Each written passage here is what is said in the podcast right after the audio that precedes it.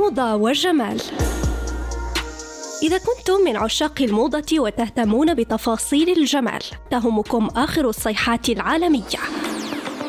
الملابس، الأكسسوارات، الحقائب، قصات الشعر، الوصفات الطبيعية وحتى أنواع العطور حسب الفصول. موضة وجمال عنوانكم المناسب يوميا مع أسماء الخياري على ريم راديو.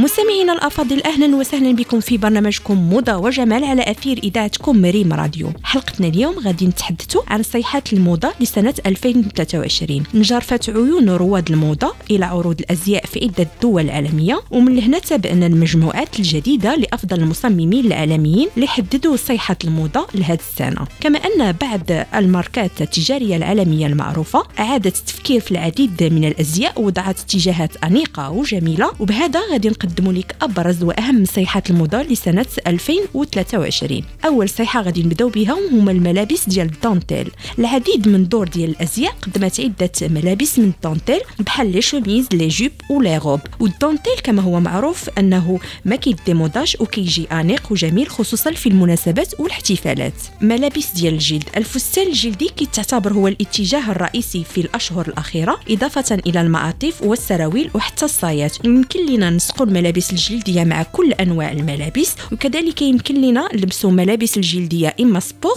أو classe. ودابا غادي نهضروا على الصيات الفضفاضة. الصيات الفضفاضة رجعت للموضة سنة 2023 من جديد والعديد من دور ديال الأزياء قدمتها بتصاميم متنوعة خاصة أنها كتجي مناسبه في الاحتفالات ويمكن لنا نلبسوها حتى في العمل وحتى إلا كنا خارجين لشي بلاصة راقيه يكفي أننا نعرفوا كيفاش نسقوها وهذا النوع من الصيات كيتناسب مع السيدات الطويلات. les jeans كيتعتبروا les jeans سواء كان سروال أو جاكيت مزيج كلاسيكي حاضر دائما في الموضة والجينز بصفة عامة كيتعتبر عملي وكيجي مريح ويمكن إنه يتلبس حتى إما بشكل كلاسيكي أو رياضي وكل الاعمار يمكن لها ترتديه. الحقائب الكبيرة الحقائب العملية الكبيرة هي الأفضل للجميع. وبالرغم من انتشار الحقائب الصغيرة في الأعوام الأخيرة فالحقائب الكبيرة هي الأنسب لجميع الأوقات وقدمتها أشهر دور الأزياء بتصاميم متعددة وبألوان مختلفة. آخر حاجة غادي نتكلموا عليها وهي المجوهرات الضخمة.